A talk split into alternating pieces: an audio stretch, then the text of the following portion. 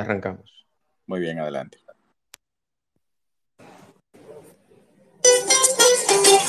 Un espacio dinámico e interactivo, donde tratamos temas muy interesantes y de crecimiento personal. Así es, el espacio de Juan Manuel. De lunes a viernes a las 8 de la noche por aquí, por Twitter. No te lo pierdas, síguenos en todas nuestras redes sociales como arroba carboneljuan. Te esperamos.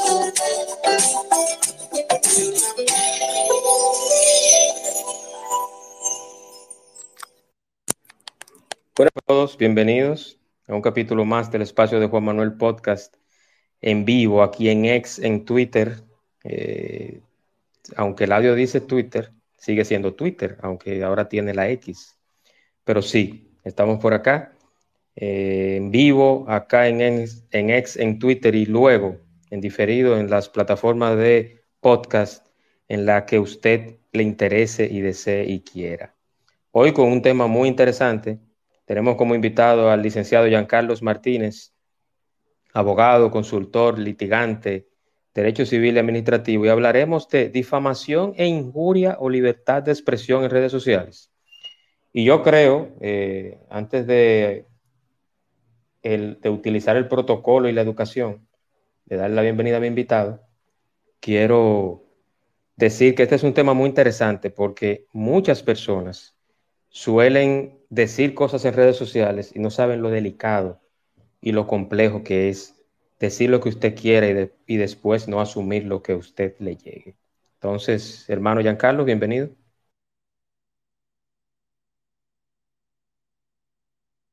¿Me escucha, Giancarlo? Hola. Ahora sí. Sí, Juan Manuel, que no estaba abriendo acá el micrófono. Muy bien, eh, gracias Juan Manuel por la invitación a tu programa, ¿verdad? Por este Twitter Space, aunque ahora es X Space. Eh, Elon Musk decidió cambiarnos el concepto del asunto respecto del nombre.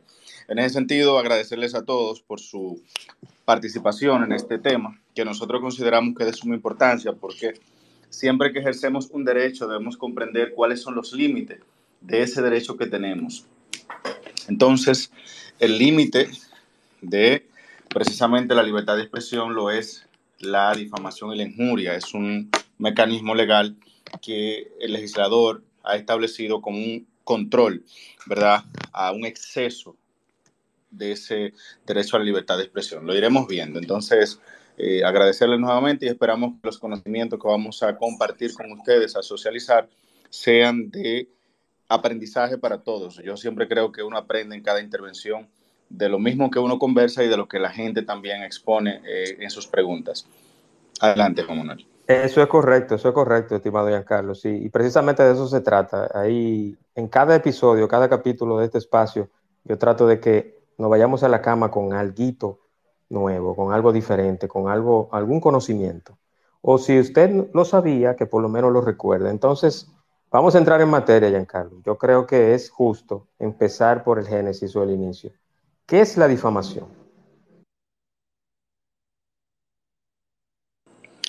Muy bien, excelente. Antes de, de ir a la difamación, porque este es un delito, la difamación y la injuria es un delito que, que es una consecuencia del ejercicio de la libertad de expresión. No siempre, pero casi siempre. Y en ese sentido, antes de dar la definición concreta de lo que es la difamación y, la injuria, quiero eh, hacer saber que ningún derecho fundamental, incluyendo la libertad de expresión, es absoluto.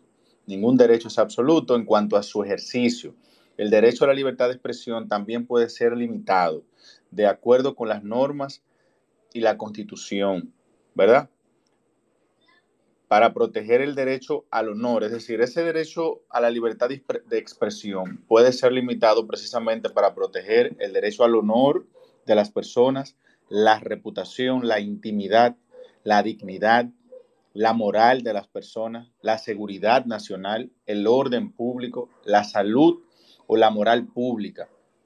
En ese orden de ideas y habiendo establecido, ¿verdad? Esta especie de asociación, o vinculación entre el derecho a la libertad de expresión y la difamación y la injuria, entonces toca eh, definir qué es la difamación y qué es la injuria. Entonces, el artículo 367 del Código Penal Dominicano establece que la difamación es la alegación o la imputación de un hecho que ataca el honor o la consideración de la persona o del cuerpo al cual se imputa, ¿verdad?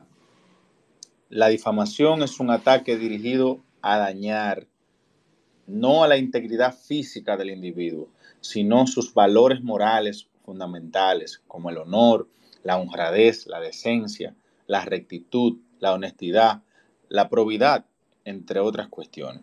La injuria, que es distinto, ¿verdad? De la difamación, o por lo menos tiene cierta diferenciación, tiene, algunas características distintas, se califica de injuria cualquier expresión afrentosa, cualquier eh, término de desprecio que no encierre la imputación de un hecho preciso. Eso, para aclararlo más, es, usted puede decir de una persona, por ejemplo, vamos a, vamos a hablar de las personas que están sufriendo de obesidad, por ejemplo. Si usted plantea en una red social o, por cualquier vía pública de comunicación, cualquier medio de comunicación, sea electrónico o de mensajería escrita, usted, por ejemplo, usa eh, palabras ofensivas contra una persona particular sobre su obesidad, pues esa persona puede sentirse injuriada, no difamada, sino injuriada, porque usted está eh, usando términos hirientes sobre una condición que esta persona tiene. Entonces, eso sería una, una injuria. Y entonces, es la difamación y la, injuria. Son dos cuestiones que tienen eh, sus diferencias, pero que tienen una vinculación. Entonces, esta es la definición que puedo dar de entrada y eh, hacer hincapié en que los derechos, ninguno son absolutos. Todos pueden tener eh, limitaciones a través de las leyes. Correctamente, correctamente, Giancarlo. Y dicho esto, entonces, que hasta hace poco tiempo yo pensaba que la difamación y la injuria eran la misma cosa. Pero entonces, ¿cómo podemos definir cuál es el concepto eh, legal y hasta lingüístico o gramatical de la injuria?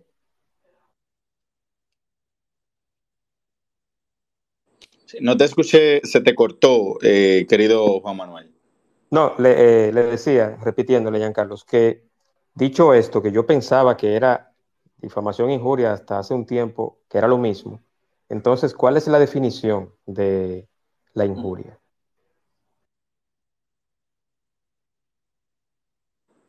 Muy bien. Eh, usted decía cuál es la definición de injuria. Eso lo acabamos de decir. Dijimos que ah, sí, sí, perdón, perdón, perdón, perdón. Perdón, sí, tiene razón. Sí, te escucho. No, no, que te decía que sí, sí. Lo que pasa es que eh, yo tenía, tenía como, como orden eh, preguntarte la diferencia entre las dos cosas, pero realmente lo definiste, definiste la difamación y la injuria en, el mismo, en la misma explicación. Entonces, eh, Giancarlos, ¿cuáles son los rangos? ¿Sí? Yo creo. Yo creo que es útil dar las diferencias entre la injuria, entre lo que es una injuria y lo que es una porque usted puede ser condenado por una acción injuriosa y no así por una difamación. Es decir, la difamación es cuando usted ataca de manera directa. Usted, por ejemplo, vamos a poner un ejemplo claro. Yo digo, X persona es un ladrón, se robó X cantidad de dinero. X persona es eh, un estafador, por ejemplo usted está imputando un hecho preciso a una persona que si a usted lo demandan por difamación, ¿verdad? Entonces resulta que si usted, si ese hecho no es cierto, usted lo difamó y será condenado eh, por una, un delito de, de difamación, ¿verdad? Entonces, en ese rango de ideas, la injuria, por el contrario, es una cuestión que puede, digamos, atacar, por poner un ejemplo, sin que sea necesariamente todo este contexto, una parte física de tu cuerpo. E, este, vamos a decir palabras claras, este maldito gordo, este maldito negro, eh, este maldito blanco, cosas así, que la gente se, se sienta atacada en lo que es, digamos, cuestiones que son inherentes a, su persona y se hagan expresiones afrentosas en contra de, de las personas. Si bien es cierto que eh, son pocas las demandas por injuria en sí, más bien se conoce este tipo de, situaciones de demanda a través de lo que es la, la difamación, pero usted puede ser demandado por una injuria. De hecho, hay una categoría en la ley de crímenes y delitos de alta tecnología, en el artículo 22, que habla de lo que es la injuria pública, ¿verdad? Cometida a través de medios electrónicos informáticos, eh, que tiene una sanción justamente porque eh, es distinta a la difamación, ¿verdad? Como ya hemos, hemos especificado. Correcto, correcto. Y ya sabemos, eh, Adelante. En casos sonoros, Giancarlo. Sí, ¿me escuchas? ¿Me escuchas, Giancarlo? Sí, sí, sí, adelante. No, que te decía que hay casos sonoros de temas de difamación e injuria, tanto en redes sociales como en medios escritos digitales y, de televisión, pero ¿cuáles son los rangos de pena de la difamación e injuria? O sea, por ejemplo, usted difamó a una persona o injurió en cualquier eh, mecanismo o medio, ¿cuáles son los rangos de pena de la difamación e injuria?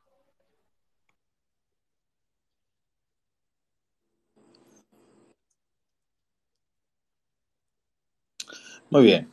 Es importante tener en cuenta que lo que se procura a través de una demanda penal que procura establecer la responsabilidad de un individuo que ha cometido una difamación o una injuria contra un tercero es reparar el honor, ¿verdad?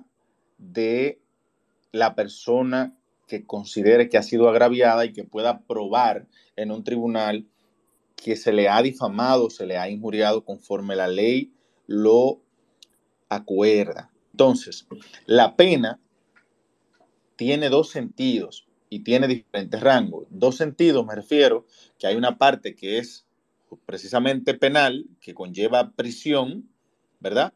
Y hay otra parte que conlleva la reparación del daño y el perjuicio desde el punto de vista civil, es decir, no solamente persigue una persona que ejerce una demanda de esta naturaleza, que vaya a prisión la persona, sino que también puede y casi siempre persigue la reparación del daño moral, del daño emocional, del daño psicológico e incluso comercial, porque puede haber un daño comercial y, o a la reputación. Entonces, en cuanto a la pena, de manera precisa, la difamación cometida contra particulares, es decir, una persona, ciudadano común y corriente, tiene un rango de pena conforme al artículo 371 del, Código Penal de seis días a tres meses por el delito de difamación. Ahora bien, si esa difamación es cometida contra el jefe del Estado, es decir, el presidente de la República, la pena tiene un rango mayor, que de tres meses a un año de prisión, ¿verdad? Vemos que la primera de tres meses, de, de seis días a tres meses. La segunda, tres meses a un año. Eso es una difamación. Escuchen bien la distinción. Todavía no estamos ahí en la difamación de las redes sociales. Eso es una cuestión que usted se la dice a Juan, Juan se la dice a Pedro y por ahí se arma una situación y usted difama a una gente. Ahora, la pena cuando se trata de de difamación e injuria cometida a través de medios digitales o electrónicos, que los regula entonces no solo el Código Penal, sino la Ley 53-07 sobre crímenes y delitos de alta tecnología, el artículo 21 y 23 que regulan la, la pena, que tipifican la pena, que establecen la pena de la difamación y la injuria, establecen un rango de pena de tres meses a un año de prisión y multa de 5 a 500 veces el salario mínimo. La multa la cobra el Estado.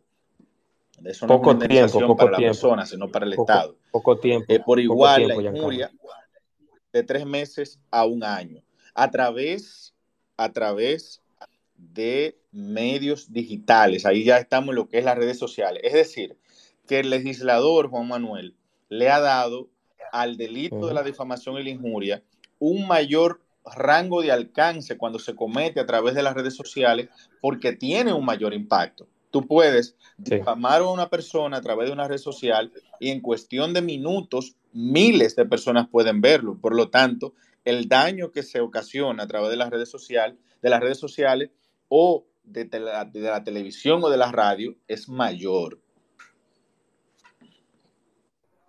Eso es correcto, eso es correcto, Giancarlos. Giancarlos, y por ejemplo, una persona dice de Pedro, mira, Pedro le fue su mujer infiel o Pedro consume sustancias ilegales o lo que sea.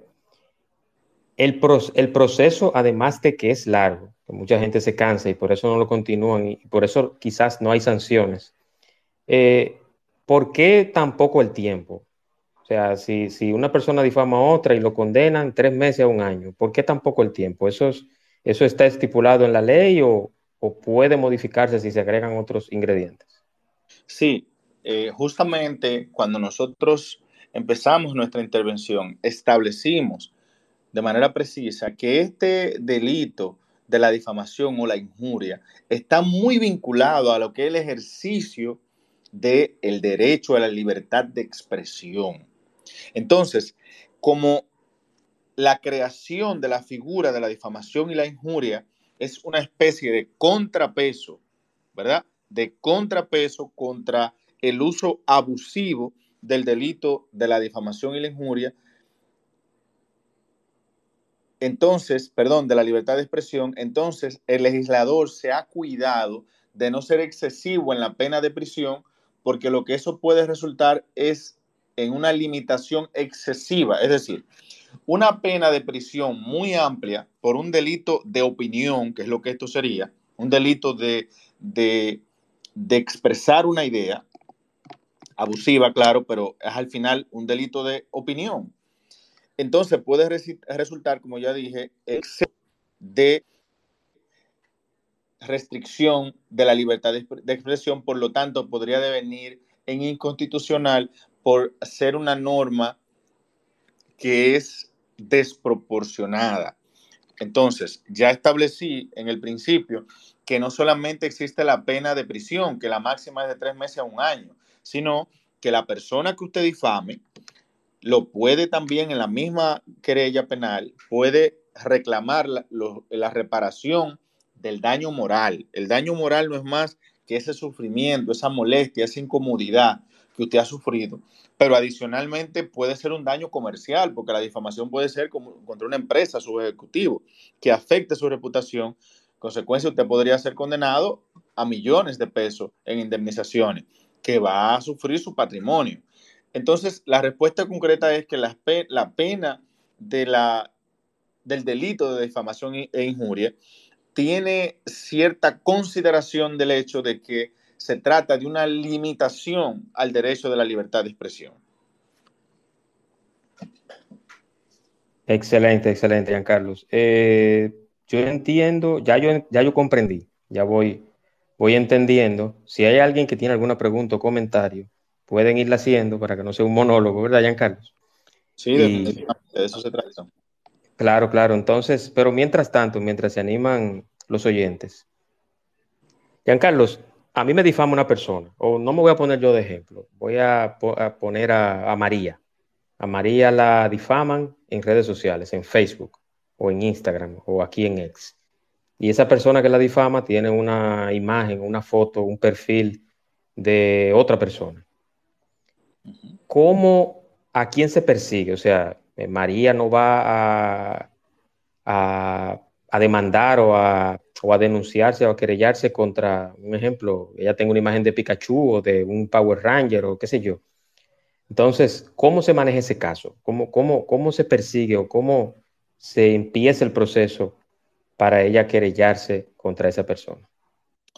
Muy bien. Básicamente, y me corriges si me equivoco, de lo que has planteado, lo que se entiende es que eh, tú estás tratando de establecer la situación de una persona que es difamada a través de una cuenta falsa, ¿verdad? Correcto, correcto. efectivamente. Una cuenta falsa que se crea para un propósito difama a una persona que sin embargo es real. En ese sentido, esa modalidad hace que la persecución de este delito sea un poco más compleja, no imposible, porque lo primero que en derecho penal se debe de hacer es individualizar al imputado, identificar al imputado. En ese orden de ideas, si desconocemos de manera concreta quién es el imputado, quién es la persona que está perpetrando el hecho, no podemos interponer una querella contra X persona porque no sabemos quién es. En ese sentido, lo que debe de hacerse como procedimiento es interponer una denuncia ante la fiscalía competente del territorio que se trate y esa fiscalía a su vez debe de iniciar un procedimiento de investigación donde inclusive pudiera solicitar a Twitter, a Facebook o a cualquier otra red social cooperación internacional para determinar, por ejemplo, la IP desde donde se ha estado conectando ese nombre de usuario, de esa cuenta falsa. Entonces, ¿qué tan común es esto? Se convierte eh, en un caso un poco más difícil, pero pudiera lograrse. Adicionalmente a que Fiscalía pueda pedir cooperación internacional para determinar la IP a través de la cual esa cuenta está falando y subsecuentemente de quién es la IP, a nombre de quién está el teléfono, eh, dónde ocurrió. Son un sinnúmero de variables entonces se debe proceder de esa manera. Además, hay otras técnicas de investigación que se pueden utilizar eh, que inclusive se intentan comunicar con la misma cuenta falsa y eh, le envían, por ejemplo, links cuando esa persona eh, que está usando la cuenta falsa presiona el, links, el link, perdón, entonces captura la IP de esa persona y se pudiera determinar de quién se trata. Sin embargo, pudiéramos encontrarnos también ante un obstáculo cuando se está utilizando redes VPN, eh, que no es más que una herramienta para ocultar la verdadera IP de la persona que está actuando. Sin embargo, no hay crímenes perfectos y las cosas eh, siempre se pueden investigar aunque resulten eh, un poco más difíciles. Un poquito más difícil y complicada, que es lo que la mayoría hace. Así es. Se, protegen bajo, bajo, la, bajo el VPN. Tenemos a Ana Luisa con alguna pregunta o comentario. Bienvenida, amiga, y adelante. Hola, buenas noches. Eh, me disculpan que acabo de entrar. No sé si, si ya hicieron esta pregunta o si se habló. Pero ya, adelante. Giancarlos, yo quiero saber, ¿tú ves pasando o no, disculpa, en, en, ninguna, en una realidad pronta de que el Código Procesal Penal de la República Dominicana eh, tenga una ley propia para este tipo de, situaciones de, la ley de difamación sí, eh, este, ella está conectada, ¿verdad? Pero no, no yo no la escucho. Eh, vamos a ver. Ella me, ella pregunta, Giancarlos, ¿me escuchas a mí? ¿Me escuchas, Giancarlos? Hola. ¿Me escuchas? Yo creo que él tiene un delay. Sí, yo te, yo te escucho, Juan Manuel, pero de alguna manera te estás cortando. No, mira, eh, te recomiendo que es muy probable. ¿Tú tienes algún audífono, algún, algún AirPad? ¿Algún audífono inalámbrico o algo? Eh, no. No. Si este cable, entonces, si este cable, entonces puede ser la comunicación de internet. Pero si me escuchas, te repito. Ahora fuerte y claro. La conexión acá. Ok. Ah, perfecto, perfecto. Entonces, te repito la pregunta de Ana Luisa. No sé si, Ana Luisa, trata de. Eh, Hola. Formúlala nuevamente. ¿Me escuchas? Yo creo que la mí no me escucha, por alguna razón. Eh, bueno, déjame yo entonces hacerle la pregunta. Ana Luisa pregunta si hay algún proceso de reformular o de cambiar la ley para difamación e injuria en el Código Procesal Penal para tipificar o, castigar más fuertemente esos, esos hechos delictivos. Eh, la pregunta, eh, Juan. ¿Si existe? Si existe alguna propuesta o algún cambio para la difamación e injuria en el Código Procesal Penal actual o en el nuevo. Sí, lo primero es establecer, distinguir que el Código Procesal Penal establece los procedimientos, no penas. Entonces, el Código Penal, que sería ¿verdad? el término correcto, que es donde se establecen las penas, en el, el, aumento de esa pena que, se ha considerado eh, lo, está en la ley 53-17 de crímenes y delitos de alta tecnología, eh, que es de tres meses a un año. En el momento, eh, no creo que vayamos a tener un cambio pronto en esa parte. Hay discusión en el Código Penal, en el Código Penal que se pretende aprobar, pero a nivel mundial existe una tendencia a ir quitándole la parte delictual a la difamación y más bien establecer penas pecuniarias, penas económicas, porque el pensamiento anglosajón del derecho entiende que la difamación eh, no debería conllevar una imposición de una pena eh, que prive de la libertad física a la persona porque se trata de un delito de opinión. Entonces, eh, yo entiendo desde mi óptica que la República Dominicana podría mantenerse una tendencia, probablemente no a quitarle la pena, porque es un país todavía que, no está tan en ese nivel de avance, pero sí pienso que la pena de tres meses a un año tiene una importancia razonable, ¿verdad? Esa sería mi respuesta. ¿Contestada, Ana Luisa, su pregunta? Cuando ella habla, ¿usted la está escuchando, Juan? Porque yo no la escucho. Sí, sí, sí, sí, sí, yo la escucho, ella a mí. Yo estaba, yo estaba, o sea, la pregunta eh, Sería útil probablemente, no sé si sirva, que yo pueda desconectarme y volverme a conectar. Eh, sí, vamos, vamos a probarlo, vamos a probarlo. Mientras tanto ponemos, mientras tanto eh, ponemos unos comerciales. Este espacio llega gracias a Coco Rico, a Triangulito de Nestlé y al Quisqueya Park. Esos son los patrocinadores de este espacio. Ana Luisa, ¿cómo te sientes? ¿Cómo está el frío en Gringolandia? Y dime del tipo. Eso está bien aquí. Eh, se estaba hablando de que hoy íbamos a recibir la primera nevada, pero en realidad fue una tímida jarizna. Eh, lo que se espera de ahora para arriba es mucha nieve. Which I'm fine with it. A mí me gusta. Yo espero, yo espero, yo espero, Ana Luisa, que del 23 al primero de enero no caiga nieve en Estados Unidos. ¿Tú vas aquí? Sí. Pues la macata, porque esa, enero y febrero son los meses que más No, del 23 de diciembre al 1 de enero. Ah, bueno, pues como quiera. Es posible que en diciembre no, pero de enero cae porque cae. Sí, sí, sí, sí. Tenemos al viejo Ed. Eduard Mercado, con alguna pregunta o comentario. Adelante, hermano, bienvenido. ¿Me escuchas? Buenas, buenas noches, buenas noches. Saludos a todos. No, no, no, todavía no tengo preguntas. Quiero escuchar más al señor ah. Giancarlo. Lo que te iba a decir era ah. eso, que yo le escucho a ella y te escucho bien a ti. El que yo estaba escuchando cortándose era él. No sé si él se salió y parece de nuevo. Sí, sí, sí, parece. Vamos a ver, Giancarlo, eh, ¿me escuchas? Parece que tiene algún problema con la comunicación. Giancarlo, si me escuchas. estaba cortando. Sí, yo te escucho, yo, te escucho bien, eh, Juan Manuel. ¿Y escuchaste ahora a Eduard y a Ana Luisa lo que, lo que hablamos? Ana Luisa sí le escuché. Eh, a la otra persona, no sé si está hablando todavía. No, no, ya no, ya no, ya no. Ahí, está el detalle. Yo creo que él tendría que salir y entrar. Digo yo. Sí, no, no, yo te escucho. Al viejo Ede lo estoy escuchando. Ah, ok, perfecto.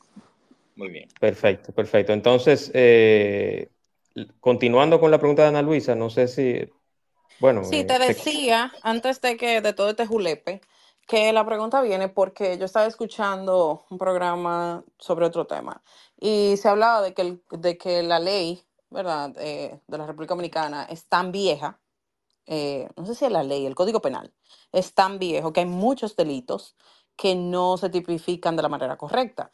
Por ejemplo, está el tema de los secuestros express, que hace 60, 80 años no existían, eh, pero ahora sí. Entonces están los delitos de alta tecnología, por cómo es la difamación, que no es, no es de alta tecnología, pero es más visto ahora en redes que quizá antes, porque que era lo máximo de injuria antes, que una gente te dijera, tú robaste, eh, pero ahora en redes se vive cada día. Entonces, eh, mi pregunta iba más o menos por esa parte, de si existe algún tipo de trabajo o se está eh, solicitando esa actualización de la ley para que cuando te pase lo que sea, o sea, como se tipifique o como se condene, sea más efectivo.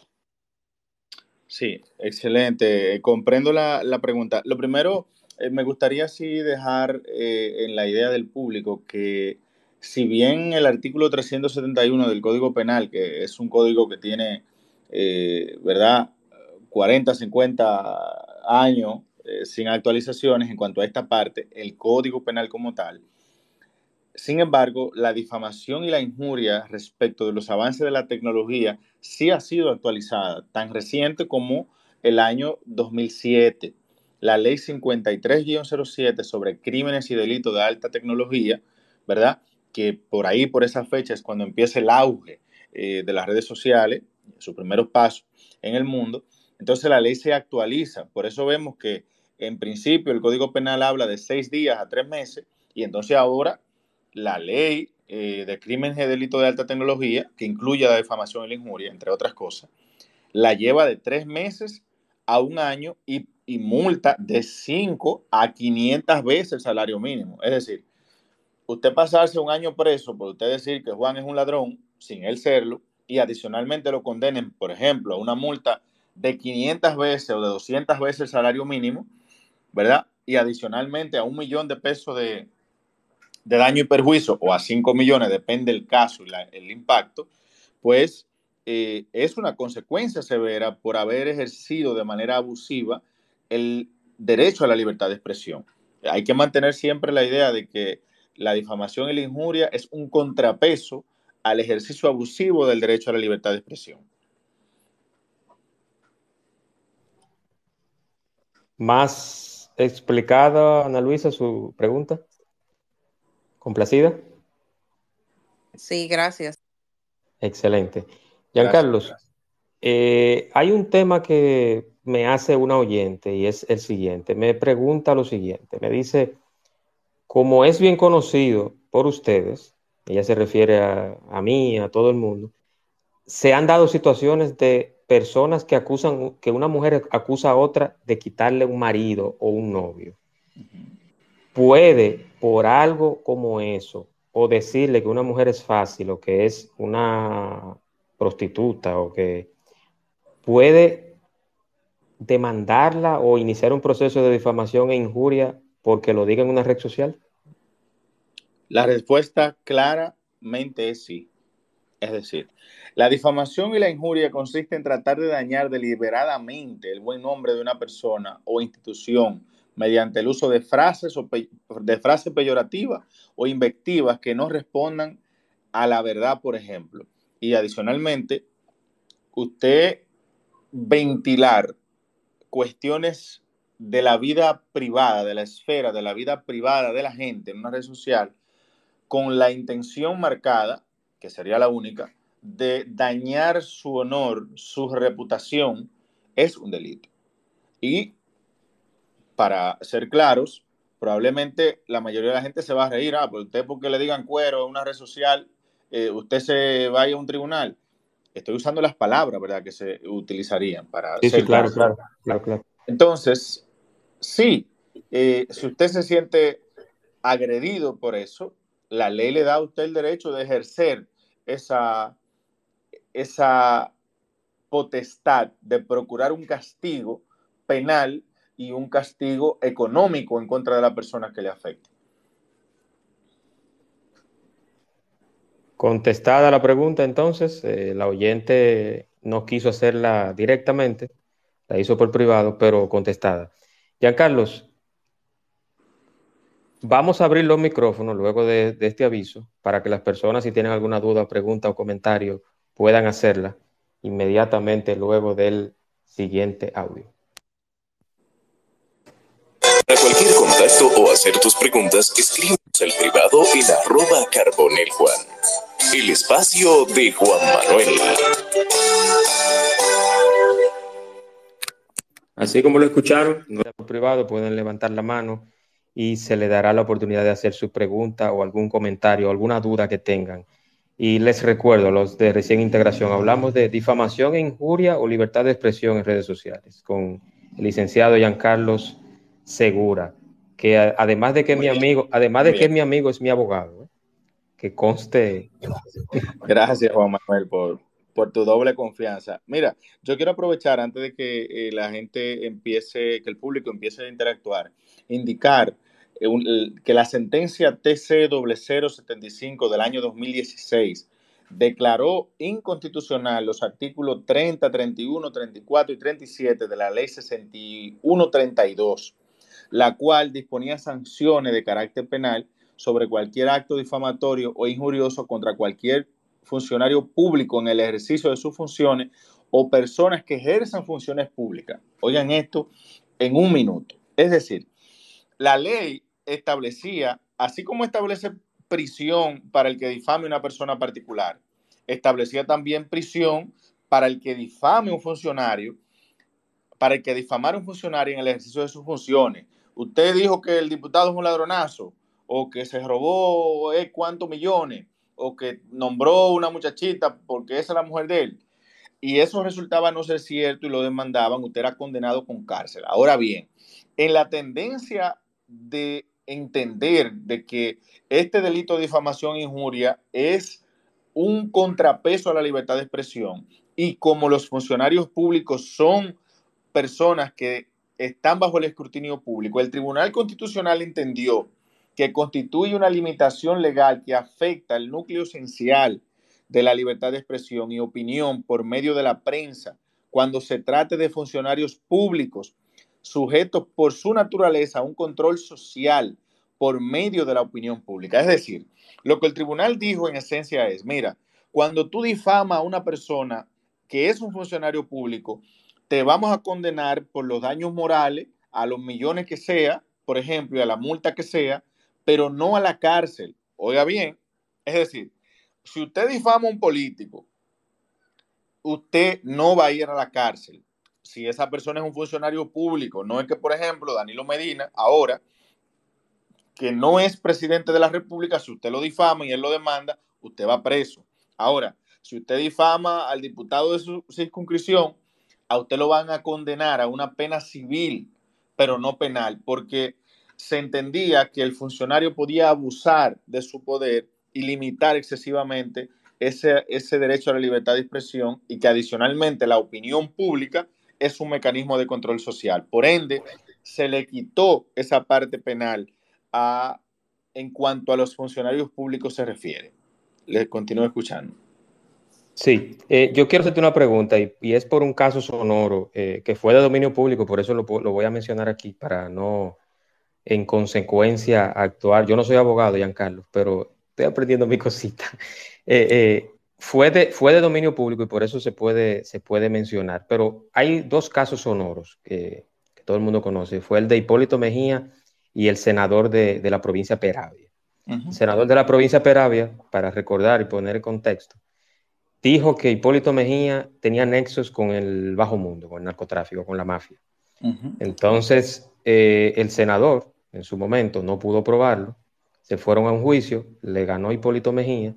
Entonces, eh, la pregunta es una concatenación de otra pregunta. Entonces, eso pasó en televisión y en radio, que el senador difamó al expresidente.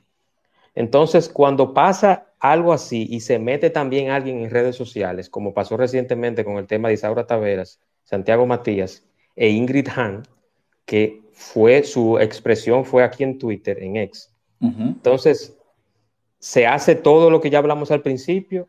Yo quiero que tú me respondas, son dos preguntas. La primera, la de la difamación primera, de qué tan largo puede ser ese proceso y si se puede dar. Y lo segundo, ¿cómo se hace para si una persona dijo algo en televisión y yo dije después aquí en, en X, ah, sí, tienes razón, fulana de tal, eh, la otra es tal cosa. Muy bien.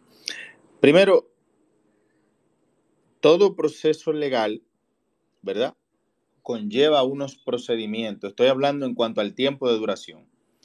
Como todo proceso legal conlleva unos procedimientos, resulta que un proceso de difamación e injuria para obtener una sentencia en primer grado, si el proceso se hace con el plazo promedio que se trabaja, pudiéramos hablar de que en promedio entre seis meses y un año pudiéramos tener una sentencia en primer grado, ¿verdad? Una sentencia absolutoria o condenatoria en el tribunal de primera instancia.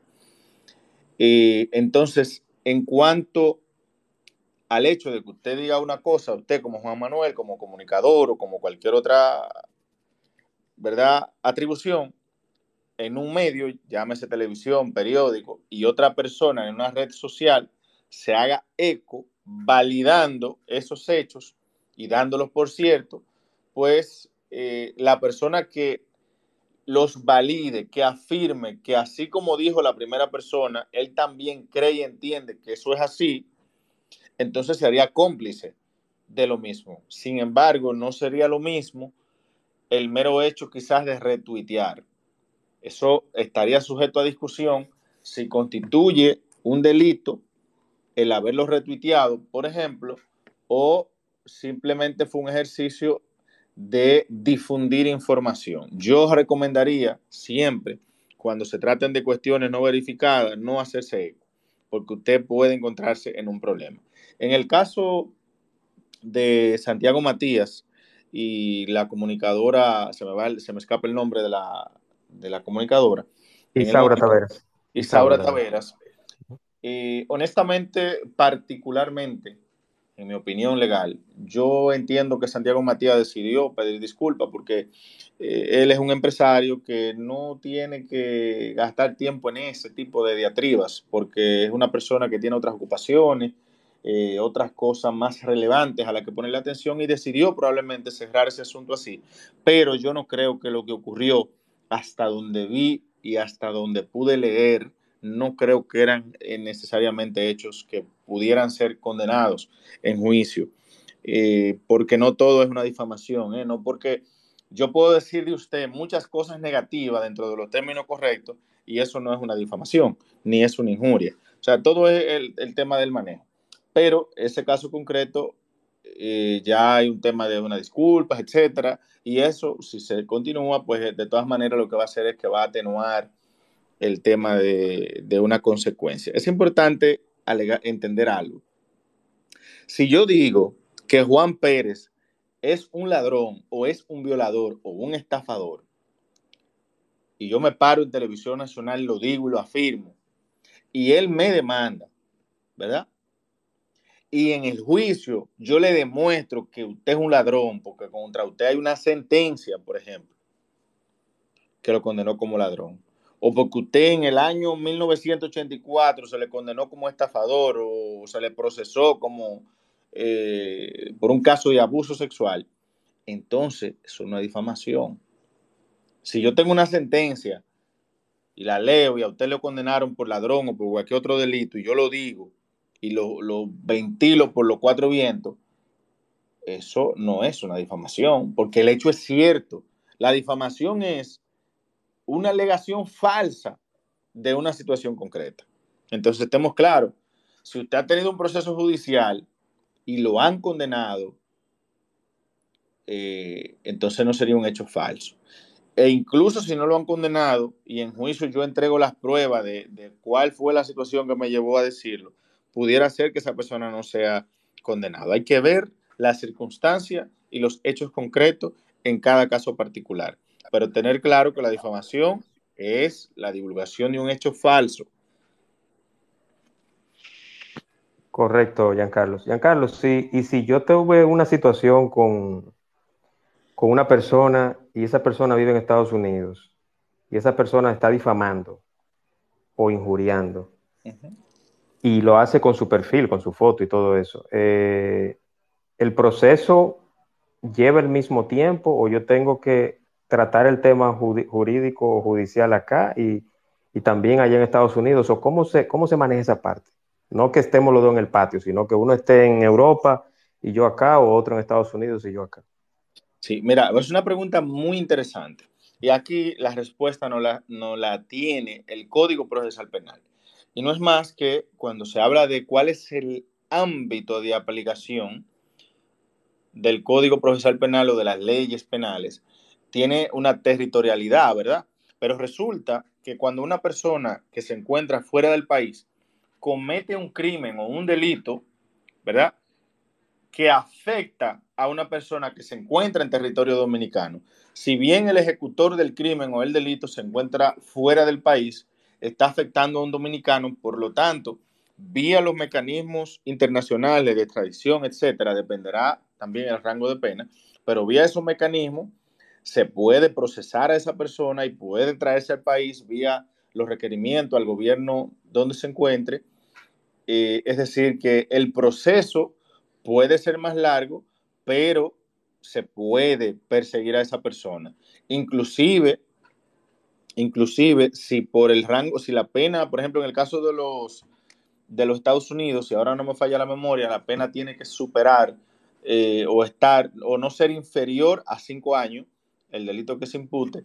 Entonces, en ese caso, aunque así sea, el delito se procesa aquí internamente porque no se puede solicitar extradición, pero cuando usted se le declare la rebeldía en un tribunal dominicano, pues usted y se le coloque una alerta eh, en la inmigración, que desde que usted pisa un aeropuerto en tierra dominicana será arrestado, bueno, pues usted, usted no podrá venir nunca más a la República Dominicana, porque desde que llegue lo arrestarán y tendrá que responder por ese delito. O sea que no es tampoco que porque usted esté fuera del país, eso va a ser un impedimento absoluto que eh, limite el ejercicio de perseguir una reparación ante una difamación. Esa aclaración es muy importante, Giancarlo. Eh, y no hablo solamente de aquí de ex, lo digo en sentido general, porque, porque he visto eh, personas que viven en otros países que atacan en, comentarios, en publicaciones, a personas que son famosas.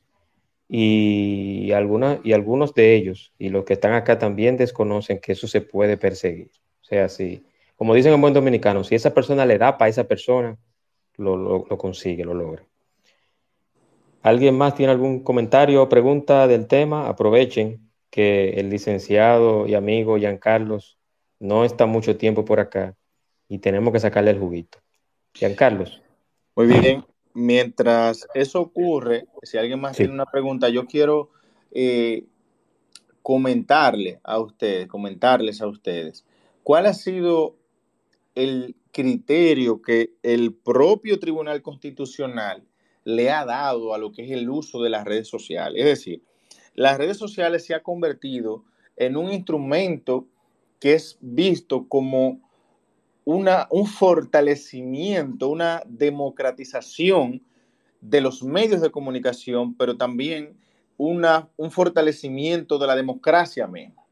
Y en palabras del Tribunal Constitucional, se ha establecido que las redes sociales se han convertido en los únicos espacios accesibles para que una masa significativa de ciudadanos y ciudadanas pueda exteriorizar su pensamiento, comunicarse, recibir e intercambiar opiniones e informaciones de manera global, instantánea y a un costo razonable respecto de los asuntos concernientes a todos y a todas. Es decir, que el propio Tribunal Constitucional le ha dado al uso de las redes sociales una validación y un peso para la fiscalización de los funcionarios, la fiscalización de la conducta social general. Y a pesar de reconocer de que sí, ciertamente la difamación es el límite al ejercicio de la libertad de expresión, pero le ha concedido un, rango importante al uso de las redes sociales. Es una cuestión de usar ese derecho de expresión con responsabilidad. Eso es correcto, eso es correcto, Carlos. Eh, Norberto tenía, me solicitó la palabra, pero parece que no está disponible. Yo quiero agregar algo más, Giancarlo, y es el tema de no solamente la responsabilidad, sino que hay que tratar, hay que tratar, porque el proceso de por sí es largo, o sea, un proceso judicial no importa su, su característica, su concepto, es largo, más en este país. Pero hay que tratar de hacer un uso responsable, como usted dijo de las redes sociales, pero también eh, yo entiendo que hay pocos, hay pocos ejemplos de, de la justicia en cuanto a ese tipo de cosas. Hay personas que tienen un problema con otras redes sociales y a veces por, por, el mismo tiempo que dura el proceso y para que no haya un cansancio y un agotamiento tanto económico como físico, lo dejan así. Eh, ¿Es la disculpa pública o escrita una, un as bajo la manga de la persona que difama o injuria a otra en redes sociales? Giancarlos. Definitivamente la respuesta es no. Usted no puede difamarme, decir lo que usted quiera, acabar con mi honor, con mi reputación y la de mi familia, y luego, con su cara muy limpia, decir lo siento, me disculpo, y, no vaya a pasar nada. No, no es así. Si la persona afectada quiere perseguirle a usted, pues eso usted tendrá su consecuencia. Ahora bien, que los jueces decidan, porque usted se disculpó, reconoció que era un error, que usted se equivocó, que usted actuó mal por el mismo medio que usted difamó, y los jueces valoren ese aspecto como una especie de resarcimiento, como una especie de reparación del daño que la misma persona que se disculpa causó, sí, eso puede ser una atenuante a la hora de la imposición de la pena. Es decir, yo difamo a una persona, le afecto, familiar, financieramente, en el sentido que sea. Y luego reconozco, incluso después que se me demanda o antes de que se me demande, que actué mal, que lo que dije no era correcto, que fue una equivocación, que fue un impulso, la razón que quiera dar la persona. Entonces, en ese sentido, esa evidencia puede ser aportada a juicio y en ese orden de ideas, entonces, el juez que va a imponer la pena en su momento puede determinar ese elemento como una atenuante porque la persona misma ha generado una especie de reparación del daño que creó, estableciendo que lo que dijo era falso, por ejemplo. Excelente, excelente, Giancarlos. ¿Alguien más tiene alguna pregunta, comentario del tema? Aprovechen, les reitero nuevamente que el licenciado Giancarlo no muerde, es un caballero y una persona con mucho conocimiento del tema. Aprovechemos que él está acá, eh, aclaremos las dudas. Están un poquito tímidos, o lo están entendiendo todo, no han entendido nada, Giancarlo. Esperemos que sea que hayan entendido todo. Eso es correcto, eso es correcto. Yo creo que sí. Eh, Giancarlos, el tema de a veces estas discusiones que se dan a, a nivel político, Ah, bueno, Vladi tiene alguna, solicitó la palabra, vamos a ver. Vladi Modesto solicitó, pero ya se, cayó nuevamente. Vamos a ver si, está disponible nuevamente. Pero mientras tanto, ah, bueno, el viejo, el viejo tiene una pregunta o comentario. Adelante, Ed.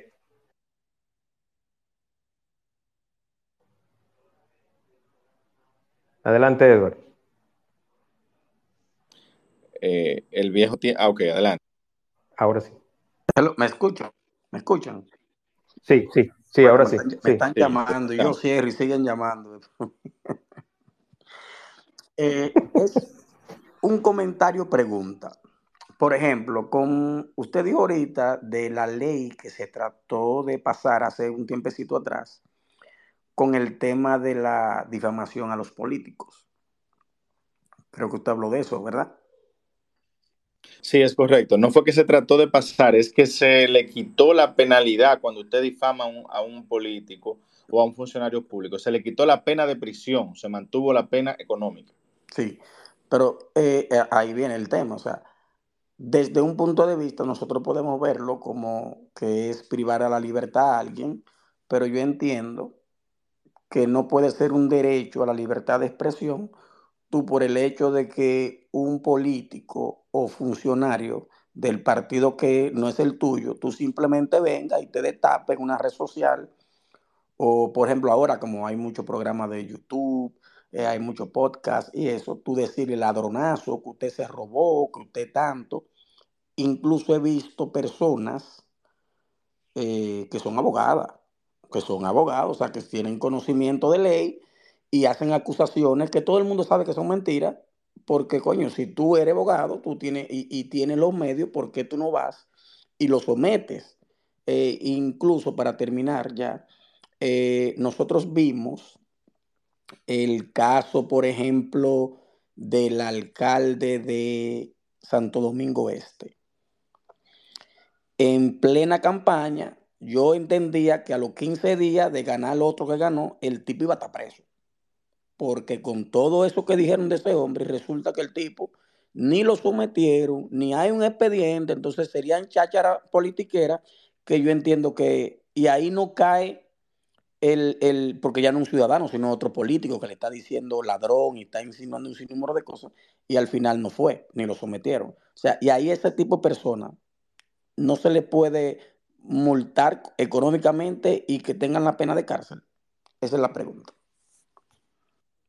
Muy bien. Eh, lo primero es dejar establecido y aclarar que la pena que se eliminó, se declaró inconstitucional, no es cuando usted difame a un político, vamos a distinguir, es cuando usted difame a un funcionario público que se encuentre ejerciendo su función. Es decir, cualquier persona puede ser considerado un político. yo puse el ejemplo preciso del el expresidente Danilo Medina Sánchez. Él mantiene su condición de político partiendo del ejercicio que hace en la política. Sin embargo, ya no es un funcionario público. En consecuencia, si usted difama a ese político que ya no es funcionario, usted tendrá la sanción penal y la sanción económica. Ahora, el hecho ciertamente de que usted sea una persona funcionaria pública o funcionario público, no le da derecho a nadie de eh, difamar. Y la ley no ha autorizado eso. Lo que sí ha entendido el Tribunal Constitucional y ha sido la tendencia eh, en otros países de Latinoamérica y del mundo es despenalizar los delitos de opinión, sobre todo cuando hay un funcionario público, porque la opinión pública ejercida por una persona o el conjunto de la opinión pública de los ciudadanos es una especie de herramienta para fiscalizar y controlar las acciones de los funcionarios.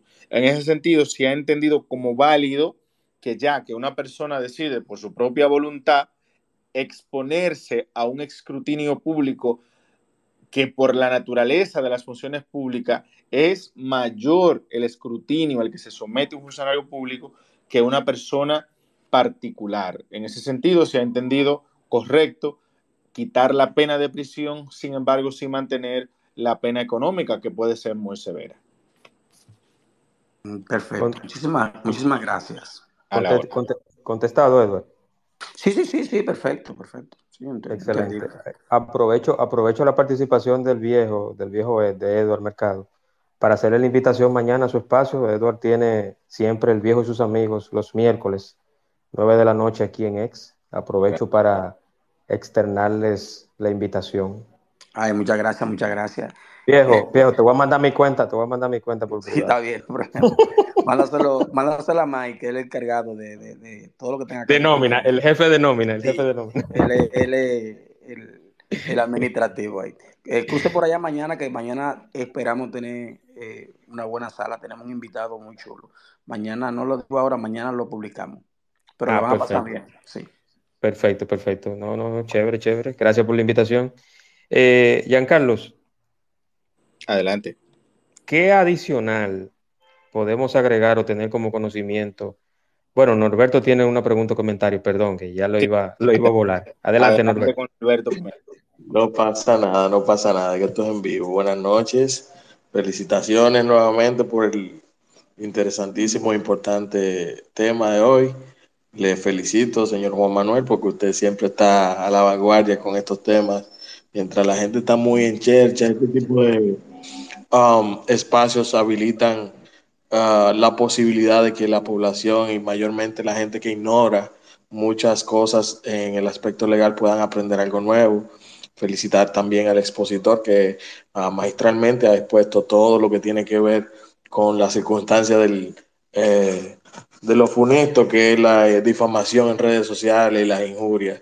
Más que una pregunta, lo que quisiera como resaltar un poco y es eh, mencionar que las redes sociales eh, tanto como lo mencionó el licenciado Jean, Giancarlo, eh, sí, si bien es cierto que vienen a servir como una fuente adicional de veeduría, de exposición de cosas, eh, no es menos cierto que hay que recordar que el uso responsable de los medios de redes sociales y el alcance que esto tiene son los que permiten que esa forma en la que los tribunales lo ven se mantenga y es importante no seguirle el juego a quienes tienen como propósito vivir difamando a los demás, que la prudencia se debe primar siempre, en todo momento. Antes de usted darle un like o darle un retweet o lo que sea, algo, usted piense a quién usted le puede hacer un daño con eso, porque hay gente que vive de eso.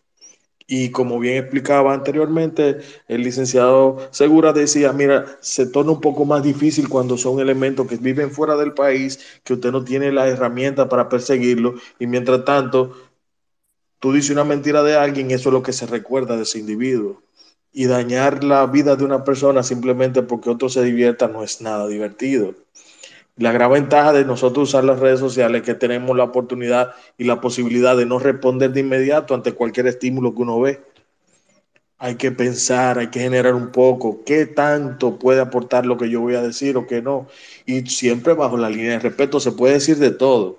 Uno puede hacer las cosas de forma respetuosa, sin llegar al límite de, de faltar el respeto. Y eso entiendo que es lo que hay que evitar, no dejarse ganar por esa otra pandemia incontrolable que tenemos ahora mismo, que es la fiebre de like y, viralización. Que eso es lo que tiene enfermo a la gente con escribir sendos, tonterías y disparates sobre otra persona o sobre un conglomerado de individuos.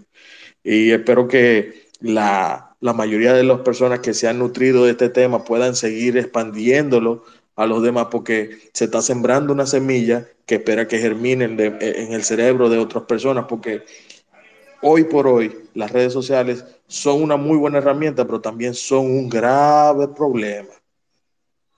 Gracias.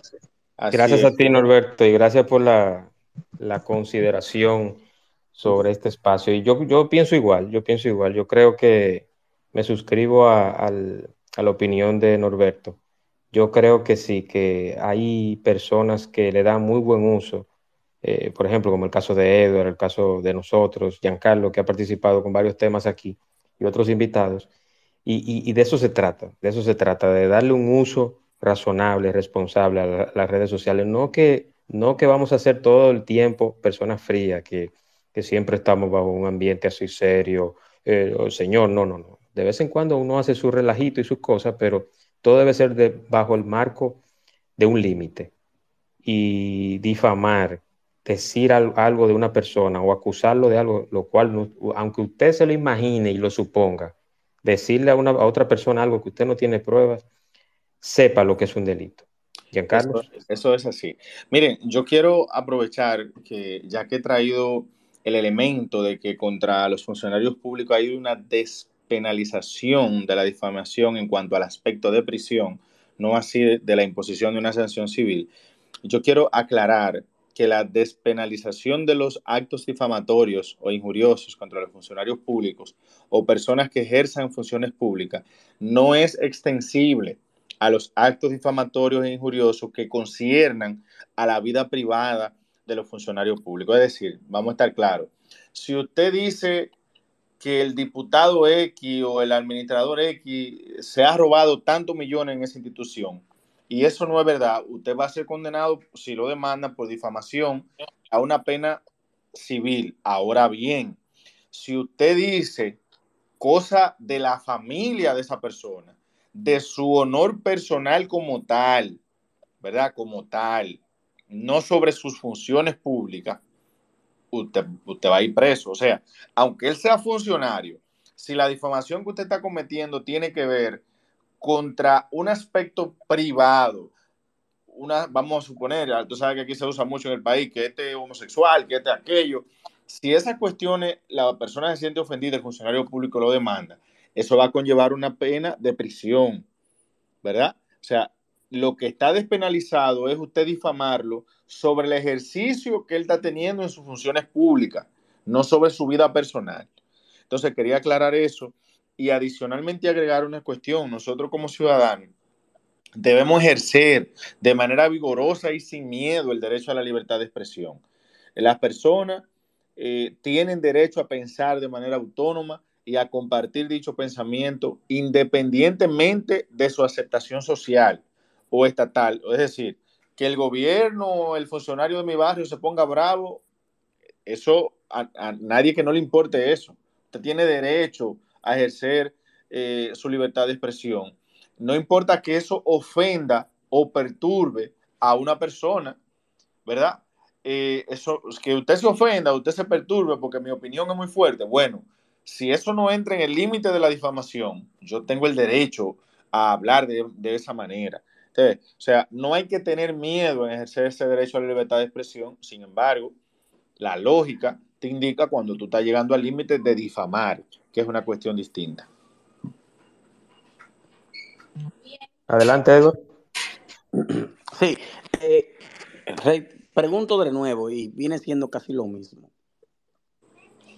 Independientemente del el derecho de la libertad de expresión que yo haga, puede ser que yo, como usted dijo ahorita, yo puedo decir, mira, eh, en este ministerio están trabajando mal, han hecho tal cosa y uno puede tener pruebas.